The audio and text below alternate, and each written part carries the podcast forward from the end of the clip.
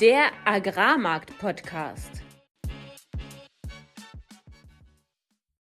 Heute plaudern wir aus dem Nähkästchen, wie das Exportgeschäft funktioniert, die Verlängerung des Exportkorridors und was Landwirte jetzt tun sollten. Alles, was wir im heutigen Podcast besprechen werden, sind unsere persönlichen Meinungen von Philipp und von mir und keine Anlageberatung. Herzlich willkommen an diesem Donnerstag, dem 17. November um 10 vor 20 Uhr. Es begrüßen euch heute wieder Philipp Schilling, das bin ich, Landwirt und war die letzten zehn Jahre im internationalen Agrarhandel tätig. Und mein Name ist Fabian Wirzog. Ich habe 2019 als Agrarhändler in Deutschland angefangen, anschließend in Genf gearbeitet und bin heute Energy Trader in Amsterdam. Fabian, du, du sagst, du bist Energy Trader in Amsterdam, aber ich muss sagen, so manchen Abend hier nach deiner Arbeit sehe ich dich doch relativ lässig oder locker rumlaufen, wie ich das gar nicht auf so einem, äh, in so einem Handelsbüro erwarten würde. Heute siehst du aber gestriegelt aus wie sonst was. Was ist los? Wurdest du gekündigt? Tatsächlich habe ich morgen mein Feedback-Gespräch mit dem Manager. aber ähm, ja, äh, wir haben einen Fotografen in, im Büro, der heute von uns alle schöne, schöne Bilder gemacht hat, damit wir in den internen Chats ein schönes Profilbild haben. Ich, ich glaube, dann, dann, müssen wir vielleicht über einen unserer äh, Social Media Kanäle da eins dieser Fotos dann auch mal posten. Das, das ist, glaube ich, das wird dann unseren Zuschauern auch gerecht, äh, damit ja, sie auch die, sehen, was die, ich hier sehe die ersten Kollegen haben schon gemeint, das ist perfekt, dann haben sie ein neues Bewerbungsbild für, für die nächste Bewerbung. es scheint eine gute Stimmung zu sein bei euch gerade. ja, unglücklicherweise ist das Firmenlogo im Hintergrund, also es funktioniert wahrscheinlich nur mäßig, aber äh, insgesamt sau cool, dass die Firma das anbietet, muss ich sagen. Absolut. Und äh, ich sag mal, ansonsten war viel zum Haare raufen äh, diese Woche los. Entsprechend würde ich sagen, wir starten direkt in den Markt. Marktupdate. Mativ schließt heute Abend auf dem Dezembertermin mit 324,50 Euro. Das sind nur in Anführungsstrichen 2,75 Euro weniger als letzten Freitag, als wir zuletzt unseren Podcast aufgenommen haben. Mit einer Handelsspanne heute allerdings von 10 Euro oder über 10 Euro, 10,25 Euro. Ähm, um das gleich ins Verhältnis zu setzen, der Märztermin schloss bei 320 Euro. Das sind 7 Euro weniger als letzten Freitag. Warum sage ich das? Weil Mativ so ein bisschen technisch heute agiert hat, ist tatsächlich hochgegangen, äh, während Chicago beispielsweise noch runterging. Was war los? Ähm, wir hatten letzten Freitag darüber berichtet, dass in Genf die Gespräche zum Exportkorridor oder dessen Weiterführung stattfanden. Die sind nun, wie wir auch prognostiziert hatten, äh, tatsächlich darin resultiert, dass der Korridor für 120 Tage weitergeführt wurde heute Nacht oder gestern, gestern auf heute Nacht kam diese Neuigkeit dann in den Markt und hat natürlich die Märkte die gesamte Woche bereits gedrückt. Jeden Tag ist, äh, sind die Future-Märkte runtergegangen. Und ähm, heute nun, als es rauskam, im Sinne von Buy the rumor, sell the fact, so geht der Spruch, aber ich sage es mal andersrum, Sell the rumor, buy the fact, ist heute dann der Markt tatsächlich animativ zumindest ein bisschen zurückgekauft worden. Da stecken auch technische äh, Gründe dahinter, können wir vielleicht im Ausblick nochmal drüber sprechen. Ähm, was ist passiert äh, beim Exportkorridor? 120 Tage hatte ich schon gesagt. Zugeständnisse gegenüber Russland sind noch nicht ganz so klar. Es scheint äh, auch um Dünger zu gehen und den Düngerexport aus, der, äh, aus Russland heraus. Es äh, geht höchstwahrscheinlich auch um den Zahlungsverkehr einer der großen äh, russischen Agrarbanken. Ansonsten ähm, haben wir diese Woche noch äh, einen Riesenaufreger gehabt, nämlich die, äh, dieser Raketenbeschuss in Polen, der zwei Menschen das Leben gekostet hat. Da äh, ging kurz rum, ob das russischer Raketenbeschuss auf Polen war, mit den entsprechenden Konsequenzen für die NATO. Allerdings kam dann sehr schnell äh, die Nachricht raus, die noch nicht absolut bestätigt ist, aber sehr sicher ist, dass Ukraine versucht hat, Raketen abzuwehren und dabei Raketen abgeschossen hat, die dann äh, fehlerhaft in Polen eingeschlagen sind. Das Ereignis hatte natürlich auf die Märkte starken Einfluss. Allerdings sieht man und äh, in diesem Fall hatte Fabian das äh, für den Agrarmarkt-Podcast auch gepostet, wie fragil diese Märkte sind, aber auch in einer gewissen Weise unaufgeregt reagiert haben. Also die Overnight ist nicht massiv in die Höhe geschossen und ähm, können wir nachher nochmal drauf eingehen. Abschließend, fundamental sieht es allerdings weiterhin sehr, sehr trocken aus. Argentinien weiterhin trocken, nicht nur für die äh, Weizenernte aktuell, sondern auch für die zukünftige äh, Maisaussaat. In den USA ist es auch weiterhin massiv trocken, während es in äh, Australien weiterhin super nass ist. Wenn man sich so Trockenheitskarten für weltweit anguckt, sieht man eigentlich, dass fast alle Regionen außer Australien sehr, sehr trocken in diesen Winter gehen, gerade die Nordhalbkugel, wo das halt relevant ist, plus Argentinien. Und damit die Bedingungen für die nächste Ernte aktuell nicht gut aussehen. Sicherlich Sprengstoff enthalten. Die Frage ist nur, wie viel und was es jetzt aktuell ausmacht. Abschließend fand letztes Wochenende noch ein Saudi-Tender statt und aktuell wird auch in, äh, über Käufe von Ägypten diskutiert. Da gehen wir dann aber nachher nochmal die, äh, genauer im Deep Dive drauf ein. Beim Raps relative Stärke der, des Ölmarkte, Ölsaatenkomplexes jetzt eigentlich vorbei. Ähm, das lag vor allem bisher daran, dass die Crushmargen gut waren, weil die Öl, Pflanzenölpreise hoch waren, in der Erwartung, dass China ähm, weiter öffnet wurde bisher so ein bisschen enttäuscht. Crushmargen sind runter. Raps hat extrem einen auf den Deckel bekommen, schließt heute mit 599,5 äh, Euro auf dem Februartermin. Das sind 40,5 Euro weniger als letzten Freitag. Ähm, also hat Raps im Grunde die gesamte relative Schwäche äh, gegenüber dem Weizen verloren. Ist gleichzeitig auch so am unteren Ende des äh, Seitwärtskorridors angelangt. Ähm, und es braucht jetzt eigentlich im Winter wieder starke Biodiesel-Nachfrage, damit der äh, Raps hier wieder ein bisschen hochgehieft werden kann. Zusammenfassend, also auf vielen Märkten sind wir eher am unteren Ende des Preiskorridors, weil viele negative Nachrichten für den Markt und aus Marktsicht natürlich äh, jetzt eingepreist wurden. Ähm, erwartungsgemäß ist die Anspannung auch in der Landwirtschaft groß, Fabian. Also ich hatte einige Anrufe diese Woche oder auch Nachrichten, ob jetzt äh, langsam die hohen Preise vorbei sind und was man jetzt machen sollte, wenn man noch die Hälfte der Ernte liegen hat. Ich glaube, das ist die Situation des einen oder anderen Landwirts und ähm, da haben wir auch Gesprächsstoff für den Ausblick. Aber damit erstmal zu dir. Makro war diese Woche weniger spannend als die letzten Wochen. Wir sind so, ein bisschen in so eine Erholungsphase übergegangen, wo die Märkte insgesamt erstmal seitwärts sind. Aktien sind ein bisschen runtergekommen, 1,3 Prozent. Euro-US-Dollar ist unverändert. Öl fängt heute gerade zu fallen an, hat die letzte Woche eigentlich bis vorhin relativ wenig gemacht, bis jetzt Berichte aus China kamen, dass die Covid-Zahlen durch die Decke gehen. Was an sich ja erstmal wenig besorgniserregend ist. In Europa gehen die Covid-Fälle auch durch die Decke, ohne dass jetzt äh, ja, das unser Hauptproblem ist.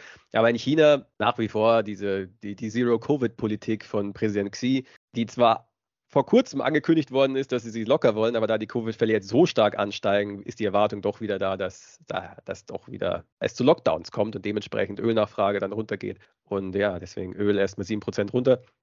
Makromäßig, ich glaube, das Spannendste war, dass wir kurz vorm Atomkrieg standen, was du eben schon in deinem Update erwähnt hast. Was spannend ist, normalerweise sind Polen und, die NATO, die USA sehr stark allein und immer ja, ganz klare Linie gegen Russland und ganz klar Support, Unterstützung für die Ukraine.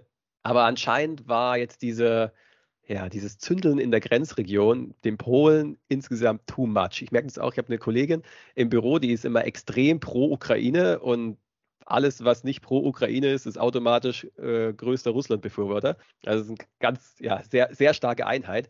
Und die polnischen Politiker stellen sich aber heute hin und sagen, ja, die Ukraine soll aufhören zu provozieren, äh, nur damit sie Geld bekommen. Also so dieser Vorwurf, okay, äh, warum ist eine, eine Raketenabwehrrakete auf einmal in Polen und tötet zwei Menschen, ist weniger, auch wenn es tragisch ist für den Einzelnen, aber aus Sicht der Polen weniger schlimm, dass jetzt zwei Menschen gestorben sind, sondern dass wir wirklich kurz davor standen, dass eben dieser Natrittsbeitrittsartikel in Kraft, in Kraft tritt.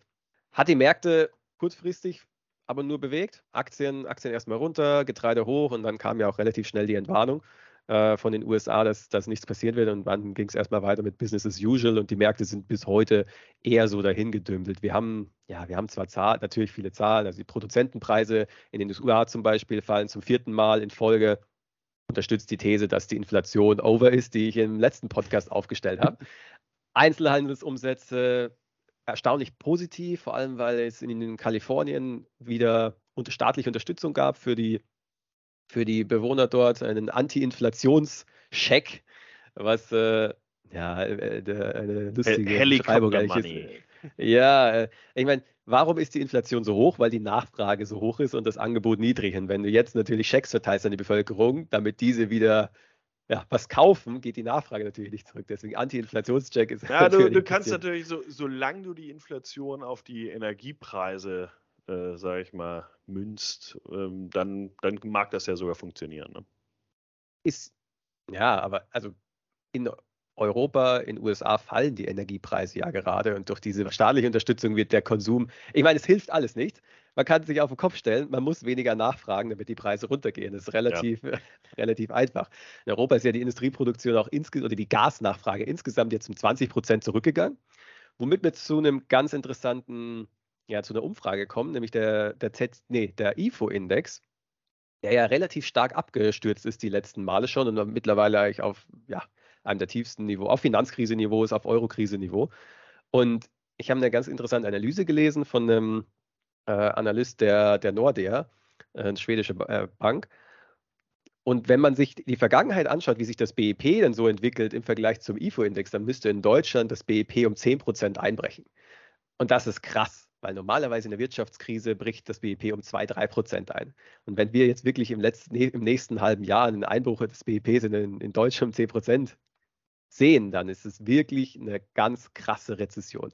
Und dann kommt die EZB um die Ecke und sagt, ja, ähm, die glorreiche EZB, ja, wir haben äh, eine Analyse gemacht und haben dann einen schönen Report rausgebracht. Ja, die Inflation erhöht das Risiko im Bankensektor. Und das ist natürlich eine geniale Erkenntnis, dass wenn sich die Zinsen verdreifachen und die Wirtschaft äh, komplett zusammenkracht, dass dann das Risiko im Bankensektor äh, erhöht wird. Aber hat dann natürlich dazu geführt, dass der Markt angenommen hat, hey, okay, das bedeutet weniger Zinsanhebungen von der EZB. Reaktion dann auch direkt im Euro, der ja relativ stark gestiegen ist. Insbesondere in den letzten zwei Wochen ist der Euro ja um, um über 6 Prozent nach oben und seitdem erstmal wieder zurückgekommen. Ähm, ja, und jetzt im Vergleich Woche auf Woche um, um 1,3 Prozent zurückgekommen. Punkte. Und das ja. war, genau. Das waren, das waren so die Hauptsachen im Makro. Vielleicht eine Sache noch in Großbritannien wurde jetzt ein Paket verabschiedet, das äh, ja, die Geschichte war ja, zuerst hat Liz Truss, die ehemalige Premierministerin, angekündigt, sie möchte Steuern senken und staatliche Investitionen erhöhen. Dadurch haben die Anleihenmärkte und die Devisenmärkte komplett verrückt gespielt, weil sich Großbritannien aufgrund des aktuellen Verschuldungsniveaus diese Pläne überhaupt nicht leisten kann. Jetzt wird die gegenteilige Politik gemacht, nämlich die Einkommensteuersätze werden, werden erhöht. Ähm, auch eine extra Steuer auf Öl- und Gasproduktion und Handel wird eingeführt. Insgesamt ist jetzt die Steuer auf Öl- und Gasförderung in Großbritannien bei 75 Prozent. Muss man sich mal vorstellen. Drei Viertel von der Öl, von deinem Ölgewinn geht an den britischen Staat. Und das war so ein Highlight bisher. Hat der Markt verhalten reagiert, tendenziell sogar auch negativ, weil ja, steigende Steuern wirkt die Wirtschaft ab und die ist, befindet sich in Großbritannien schon in der Rezession und geht ja, weiter den Bach runter. Was, was vielleicht noch aus landwirtschaftlicher äh, Sicht recht interessant ist, neben den jetzt runtergekommenen Ölpreisen oder Energiepreisen insgesamt sind ja auch die Düngerpreise äh, schon relativ massiv wieder runtergekommen. Also wir sind eigentlich wieder auf den Niveaus von ja eher Anfang des Jahres, zum Teil sogar, wenn du eher Richtung Herbst letzten Jahres guckst. Also sie zeigen seine Wirkung und äh, Dünger ist in der Welt auch vorhanden. Lohnt, glaube ich, auch da mal einen extra Podcast oder Deep Dive zu machen. Nicht heute, aber, aber später. Was ich nur sagen will, dieser Düngerpreis hängt natürlich zu 80 Prozent an den Energiepreisen und damit ist natürlich schon diese mittelfristige Tendenz extrem wichtig. Ne? Ja, und da vor allem von Gas, ist ja klar. Genau, Aber Bosch-Verfahren, genau. was ja. Erdgas und dann Hydrogen, wie heißt es, Wasserstoff, CO2 und dann hast du Ammoniakdünger. Ja, und äh, da einfach nur die, die Frage hinterher, äh, in den Gasmärkten, siehst du da eine mittelfristige Tendenz oder ist das, was wir jetzt in Europa gesehen haben, wirklich nur sehr kurzfristig? Ach, höchst spannend. Also kurzfristig denke ich, dass wir so bei dem Level 100 Euro pro Megawattstunde, wo wir aktuell sind, bleiben hängt relativ stark davon ab, ob der Winter jetzt kalt wird oder nicht. Basisannahme des Marktes ist, dass der Winter eher mild wird. Ja, sobald es da kälter wird als erwartet, gehen die Preise vermutlich wieder durch die Decke. Aber jetzt aktuell haben wir halt die ganzen LNG-Schiffe vor der Küste. Wir haben eine Nachfrage, die gering ist und die Läger sind voll. Die spannende Zeit im Gasmarkt beginnt dann so wahrscheinlich im Februar, wenn dann die Gasspeicher sich langsam leeren und dann eben sich zeigen wird, wie viel Gas kommt denn jetzt tatsächlich über per Schiff, per LNG-Schiff nach Europa. Und ja, dann ganz besonders nächstes Jahr ist, glaube ich, die, die Hauptfrage für den Gasmarkt und damit indirekt auch für den Düngermarkt, wird Deutschland die Atomkraftwerke verlängern und wird Frankreich die ganzen Atomkraftwerke, die Hälfte der Atomkraftwerke in Frankreich sind aktuell nicht am Netz und 80, nee, ich glaube sogar 90 Prozent der Stromproduktion in Frankreich kommt aus Atomstrom. Ob die wieder ans Netz gehen und aus ihren Wartungszyklen rauskommen, die durch Covid verschoben worden sind. Das sind so die zwei Hauptdinge. Aber kurzfristig bin ich gar nicht mal so, ähm, ja, so überbullisch, auch wenn natürlich das Paniklevel insgesamt in, in den Medien relativ hoch ist. Ja. Und, und international äh, gibt es da irgendwie schon Einschätzungen? Weil das ist ja, wir hängen ja weiterhin massiv am Importdünger und äh, der wird ja dann in USA, aber auch in, in Afrika zum Teil produziert. Ähm, da sehen wir ja, ich meine, wenn wir weltweit weiterhin über, da ist ja die Frage, sprechen wir eigentlich noch über Rezession weltweit oder sprechen wir Rezession Europa, ne? Weltweit, ganz klar. Also USA ist zwar noch nicht in der Rezession angekommen, aber alle, alle Weichen und vorlaufenden Indikatoren deuten darauf, genauso wie in Asien. Also die, die, chinesische Regierung hat jetzt an alle Banken eine Anfrage zur Liquidität gestellt, weil die Häuserpreise ja zum sechsten Mal in Folge jetzt fallen. Ist ganz klar, dass China auch in der Rezession geht. Und wie, wie sieht es international aus? Interessanterweise darauf, dass der Dünger, der, der Gaspreis gerade runterkommt, aber der Düngerpreis weniger stark, auch, ist auch stark runtergekommen, aber als Verhältnis äh, noch nicht, gehen aktuell ziemlich viele Werke wieder ans Netz in Deutschland, in Belgien, in Frankreich. Deswegen, äh, ich würde ich würde jetzt nicht zu lange warten, weil, wie gesagt, nächstes Jahr könnte nochmal ein ordentlicher Spike kommen, aber ich wäre jetzt erstmal eher relaxed, wenn es darum geht, Dünger zu kaufen. Ich, ich sehe es eigentlich auch so. Ich meine, die, die jetzt vorgekauft hatten, und das haben natürlich auch einige äh, gemacht, die können da, glaube ich, eh relaxed bleiben und einfach sehen, trifft dieser, diese harte weltweite Rezession dann weiterhin äh, die Energiepreise und damit auch äh, Düngerpreise. Gut, die, die was machen müssen, äh, dafür mag das jetzt demnächst ein guter Zeitpunkt sein, um, um zumindest einzusteigen. Wir haben uns allerdings heute ein anderes Thema ausgedacht für unseren äh, Deep Dive, nämlich wollten wir, wollen wir intensiver auf den deutschen Exportmarkt eingehen.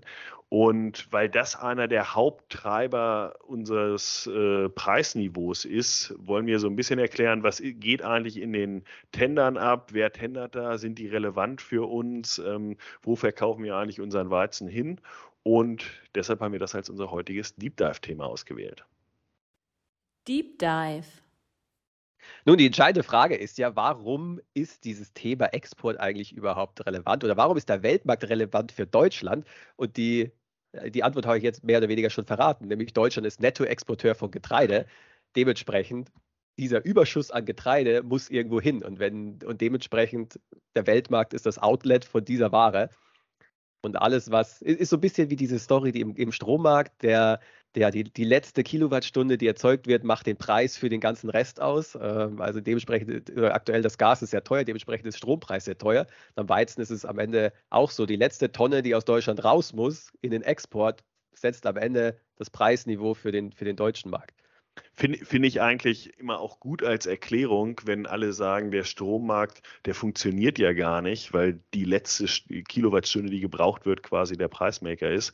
Das stimmt ja im Grunde gar nicht, weil genauso funktioniert es auf anderen Märkten auch. Gibt natürlich Unterschiede, darauf wollen wir heute nicht eingehen. Aber genauso ist es. Wir sind durchgehend Exporteur als Deutschland, wenn es um Weizen geht. Wir sind Importeur, was Mais angeht. Deshalb ist der Importpreis für Mais entscheidend, aber beim Export ist der Exportpreis entscheidend. Nicht in jeder Region gleichermaßen, sondern da, wo ich nah am Hafen bin, ist der Exportpreis natürlich viel entscheidender, weil er täglich, sage ich mal, mit den Möglichkeiten zum Export und damit auch mit beispielsweise äh, der Mativ in, in Frankreich schwankt.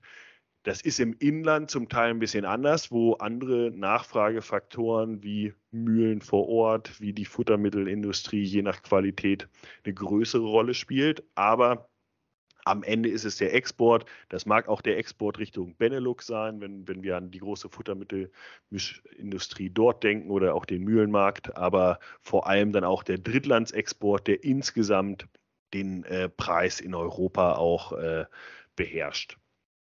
Fabian, du warst ja auch bei uns am deutschen Tisch aktiv. Ähm, über welche Destinationen sprechen wir denn alles, wenn wir über die deutsche Exportnachfrage sprechen? Also am meisten haben wir eigentlich über Saudi gesprochen. Äh, das war quasi immer Thema. Algerien war auch immer von höchster Relevanz. Aber spannenderweise auch äh, Destinationen, die ich jetzt nicht so, nicht so gedacht hätte, nämlich Nigeria und Südafrika. Genau, also Deutschland hat durch die Qualitäten, die wir hier auch haben, ähm, das ist 12,5 Prozent Mahlweizen, aber wir haben ja auch höhere Qualitäten, gerade in Nordostdeutschland beispielsweise, ähm, die dann auch viele Destinationen in, in Afrika ansprechen. Nordafrika ist historisch eher ähm, eine Region, die Weizen mit niedriger Proteinqualität einkauft. Und da ist Algerien einer der, der großen Importeure, gerade aus Frankreich, auch historisch gewachsen. Aber mittlerweile, und das liegt natürlich auch daran, dass wir immer mehr Weizen mit niedrigen Qualitäten produzieren, ist Algerien eine der ganz großen Exportdestinationen für deutschen Weizen. Und ähm, wenn wir uns angucken, was die Mengen ausmachen, da äh, schwanken die Destinationen. Iran war auch immer eine der großen äh, Destinationen für deutschen Weizen immer mal wieder, dann, wenn Iran kauft. Das hat natürlich auch damit zu tun, kann Iran kaufen, haben die genug äh, ja, Derivate äh, oder, oder nicht Derivate, sondern äh, haben sie genug Liquidität, um die Ware zu bezahlen? Gibt es die Zahlungswege? Aber die waren aus Deutschland eigentlich immer gegeben und die äh, mochten halt auch die deutsche Weizenqualität. Das ändert fand, sich gerade. Fand, ich, fand, fand ich ganz interessant mit Iran auch, weil man denkt ja immer, Iran, Iran ist komplett sanktioniert, mit denen kann man überhaupt nicht handeln, aber eben Nahrungsmittel ist, ist, ist erlaubt, deswegen. Genau, ist erlaubt und ist auch gerade erlaubt, auch für US-amerikanische Firmen. Ne? Also das äh, ist jetzt, da, da, hat man sicherlich auch viele Regularien, aber das war immer erlaubt und macht aus meiner Sicht auch immer Sinn, egal wohin. Ähm, genau, aber wenn wir uns so angucken, wie funktioniert eigentlich dieser Markt, dann haben wir halt im Iran auch, oder wir haben in vielen dieser Destinationen, egal ob wir über Saudi-Arabien, Algerien, aber auch Iran sprechen, Importbehörden im Grunde, die die Nachfrage regeln, also die dann zum Teil, wie bei Saudi-Arabien oder auch Algerien, die gesamte Nachfrage steuern. Das heißt, sie kaufen ein für das Land und dann wird weiter verteilt. Und das machen sie in unterschiedlichen Abständen. Und deshalb, wie du sagst, Saudi, Algerien, das war eigentlich immer Thema. Gerade Algerien, die haben monatsweise quasi eingekauft. Also hattest du jeden Monat automatisch quasi ein, eine Diskussion, wer rechnet aktuell nach Algerien, wer macht das Rennen, wer kann was verkaufen. Wenn sie nicht kamen, dann war die Panik auch sehr groß, dann redeten auch alle über Algerien, warum kommen sie nicht? Weil sie so wichtig sind für die französische, aber auch die deutsche Nachfrage. Und genauso ist es mit Saudi-Arabien, wobei man bei Saudi sagen muss, ähm, das war früher sehr viel aus Deutschland, äh, die, gerade diese 12,5er Qualität. Heute kommt da viel mehr auch aus dem Baltikum. Ähm, genau wie die Ernte in Russland über die letzten zehn Jahre massiv angestiegen ist, ist auch die Ernte in Litauen, Lettland, Estland sehr stark angestiegen und bedient halt auch diesen Markt um die 12,5 Prozent Protein und Polen ebenfalls. Und dadurch sind dort viele der Exporte, die vormals aus Deutschland kamen, jetzt von äh, dort gekommen. Ich glaube, du musst mal äh, vielleicht ein paar, für den Zuhörer, damit er das besser nachvollziehen kann, ein paar Zahlen. Was ist, was ist viel, was ist wenig und ungefähre Richtgröße. Genau, also wenn wir über eine deutsche Ernte sprechen, die irgendwo äh, je nach Jahr zwischen beim Weizen, ich sag mal 20, wenn es richtig niedrig ist, und sagen wir 27 Millionen Tonnen, wenn es hoch ist, äh, liegt, dann sieht man ja auch, wie stark dann wahrscheinlich die Exporte schwanken können. Drittlandsexporte zwischen zwei und ich sag mal vielleicht sieben Millionen Tonnen. Also die ganz großen Jahre, die haben wir vor, ja, jetzt schon einigen Jahren, als wir nicht die Trockenheit hatten, das ist vier, fünf, sechs Jahre her, gesehen, wo wir eine Rekordernte nach der anderen hatten. Dort wurden ja auch dann viele Exportterminals in Deutschland ausgebaut und Export war der neue King, sage ich mal, im, im Handel mit Getreide. Während seitdem zum einen sehr viel Nachfrage in Deutschland auch hinzugebaut wurde, die Stärkeindustrie hat sich erweitert, ähm, die Mühlenindustrie ist äh, zumindest stabil geblieben, Futtermittelindustrie äh, ist auch stabil äh, geblieben und dadurch ähm, hatten wir bei kleiner werdenden Ernten einen kleineren äh, Exportüberschuss. Und wir exportieren auch immer viel Richtung Benelux. Ähm, da Benelux, also gerade Niederlande und Belgien, werden gespeist von Frankreich von der einen Seite und Deutschland von der anderen Seite. Und wenn das Wasser richtig gut steht, dann kommt vielleicht auch nochmal was die Donau hoch. Aber ähm, die, diese Destillation müssen wir im Grunde bedienen im Westen von Deutschland. Dann kommt aus Tschechien und Polen was von Osten rein. Und dann geht viel Richtung Häfen. Das ist Hamburg, das ist Rostock. Ähm, und das ist auch Mukran, sag ich mal, wenn man die Großschiffhäfen nimmt. Und von dort, genau, und richtig. Und von dort aus äh, geht es dann halt in die bereits genannten Destinationen. Ähm, Iran, wenn es groß war, haben wir bis zu einer Million Tonnen, und ich hatte ja schon die Gesamtgröße so ungefähr gesagt, Richtung Iran. Also das war in manchen Jahren der absolute, äh, die absolut wichtigste Destination. Wir hatten auch schon mal so ein Jahr mit Sudan. Das äh, hängt bei denen dann aber auch stark von ihrem Einkaufsverhalten an. Ich kann mich erinnern, dass es eine Zeit gab, wo Sudan im speziellen Weizen aus der Region beziehungsweise aus dem Hafen Rostock haben wollte. Also so speziell können zum Teil die Wünsche äh, der Nachfrager sein. Aber die haben sich auch entwickelt über die letzten zehn Jahre. Ich meine, die Mühlenindustrie hier kann auch, wenn äh, der Weizen nicht die Qualität hat, dann vielleicht Protein hinzufügen und dann macht sie trotzdem das Mehl, was sie haben will. Das können die mittlerweile dort vor Ort auch. Dadurch sind sie flexibler geworden. Der russische Weizen und der Schwarzmeerweizen ist besser geworden.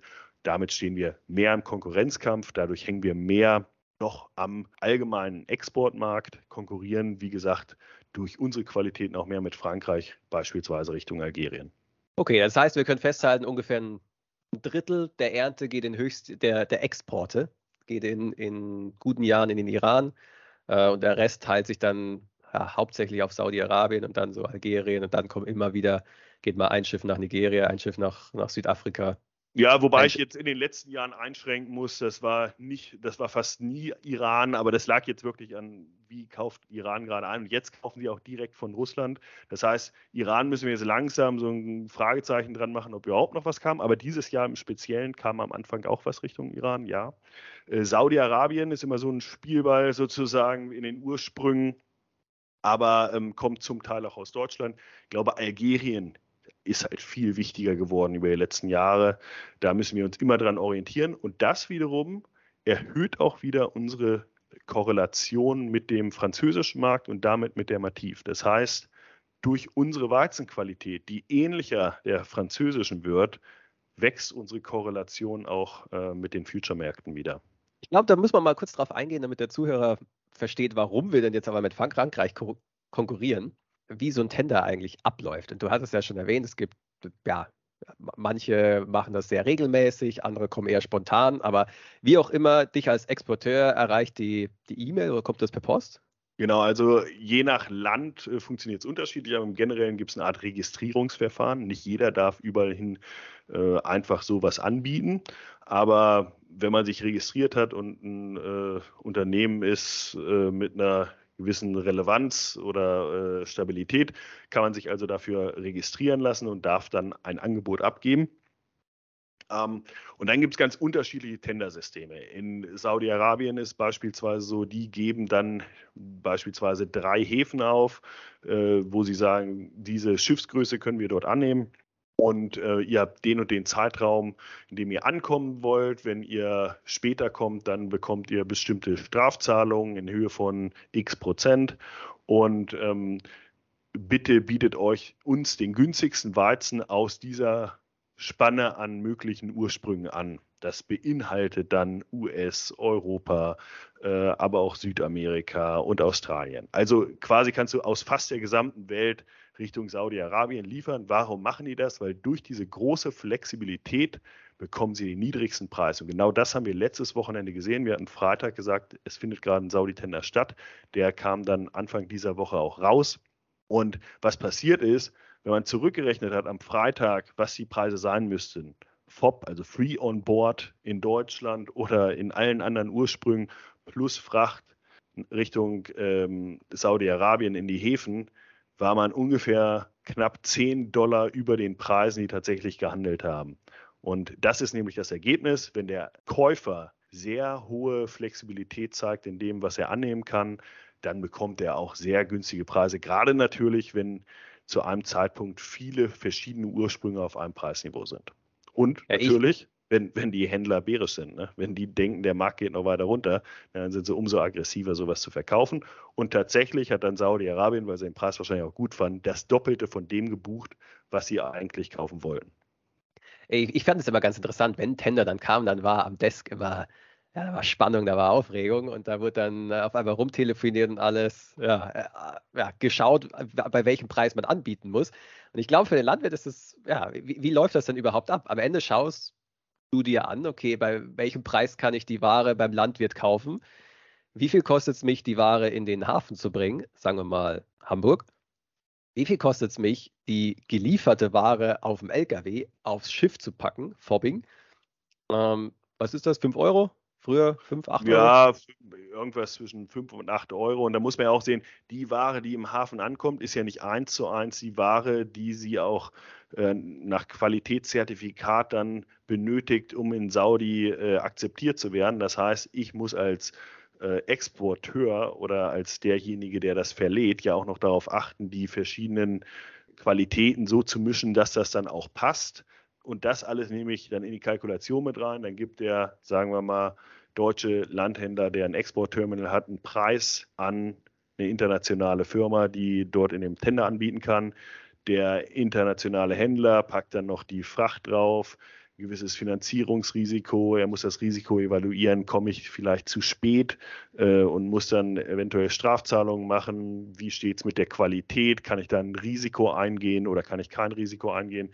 Diese ganzen Risikoprämien oder Discounts ähm, muss und, er mit ein. Und, und natürlich ganz wichtig Forex, weil der Landwirt verkauft in Euro, du als internationaler Agrarhändler verkaufst aber in Dollar.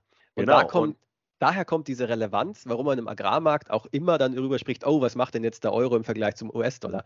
Weil da jeder einen US-Dollar anbietet, ja, wenn jetzt der Euro im Vergleich zum US-Dollar schwächer wird, dann wird deutsche Ware relativ gesehen billiger.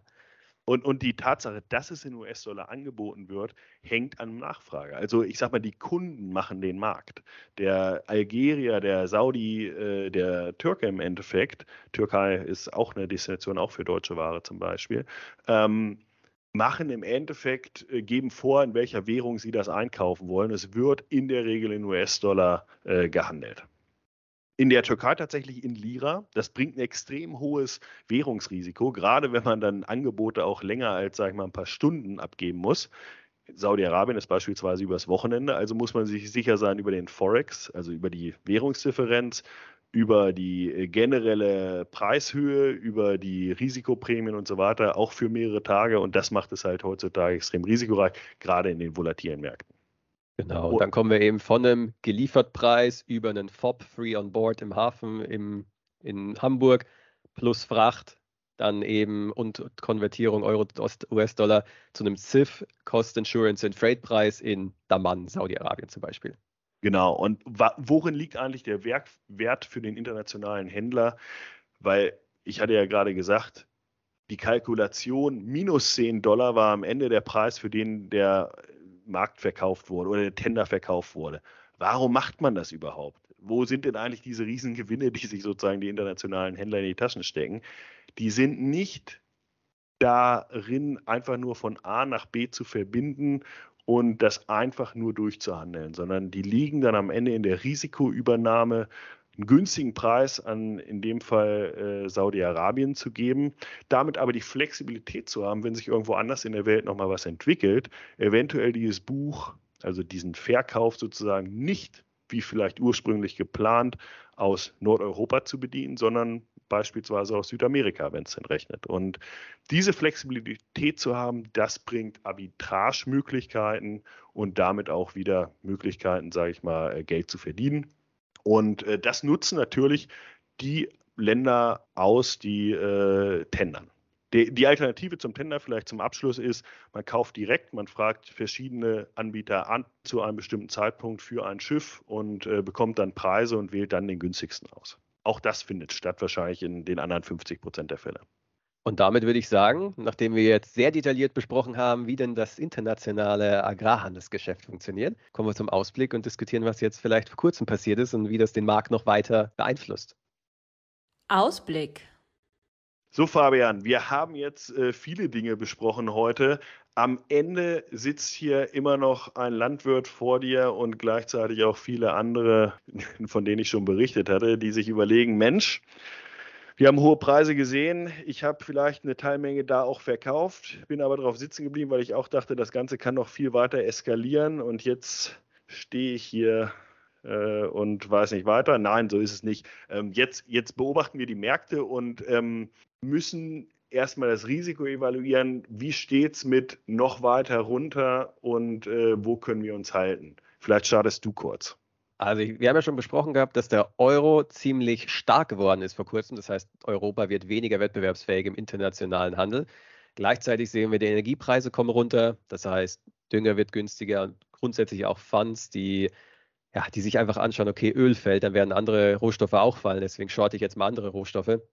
Diese Trends sind aktuell alle noch intakt und auch generell der Händlerspruch der letzten Woche, The Trend is your friend, ist weiterhin intakt. Wir sind aktuell im Abwärtstrend und ich sehe aktuell wenig Veränderungen von dem Basisszenario, dass wir eben in eine Rezession gehen, dass der Ölpreis schwächer wird und äh, ja, dass, dass es in Weizen jetzt auch nicht unbedingt ähm, ja, durch den Exportkorridor eine riesige Knappheit kurzfristig an Ware ist. Das sehe ich genauso. Gleichzeitig haben wir auch über die letzten zwei Wochen eigentlich gesehen, seitdem das Säbelrasseln von Russland vorbei gewesen ist, dass dieser Exportkorridor eigentlich eingepreist wurde. Ich glaube, wir haben ihn jetzt eingepreist. Wir sind jetzt wieder auf einem Niveau, was wir ähm, schon mal gesehen haben und eher so den unteren Bereich der, des äh, Kanals, sage ich mal, markiert hat. Und man hört jetzt zum Beispiel auch wieder, und das hatten wir vor vier oder fünf Folgen auch mal äh, besprochen, dass China wieder am Markt ist. China soll wieder in Frankreich gekauft haben. Äh, Marokko ist, glaube ich, aktuell auch äh, wieder auf der Suche nach Ware. Also du siehst diese Woche auch im Speziellen, ich glaube, ich habe von fünf verschiedenen ähm, äh, Ländern gehört, die aktuell auch europäische Ware suchen. Es gibt also Nachfrage. Und ähm, deshalb bin ich eigentlich der Überzeugung, dass diese physischen Märkte sich hier schon halten können und äh, wäre deshalb nicht zu pessimistisch, weil wir viel eingepreist haben und würde aber auf jeden Fall beobachten, äh, ob wir jetzt diese, ich nenne mal diese 320, 315 Euro nachhaltig nach unten durchbrechen oder nicht. Solange wir uns in diesem Bereich halten, hätte ich eigentlich nicht so viel Angst. Wenn wir da weiter durchgehen, dann kann es, äh, glaube ich, auch stark wieder weiter Richtung Süden gehen. Damit machen wir für heute Schluss, haben aber auch für nächste Woche noch ein Riesenthema und ähm, ja, freue mich auf die Diskussion. Und zum Abschluss noch der Händlerspruch der Woche. Buy the rumor, sell the fact. Kaufe das Gerücht, verkaufe den Fakt.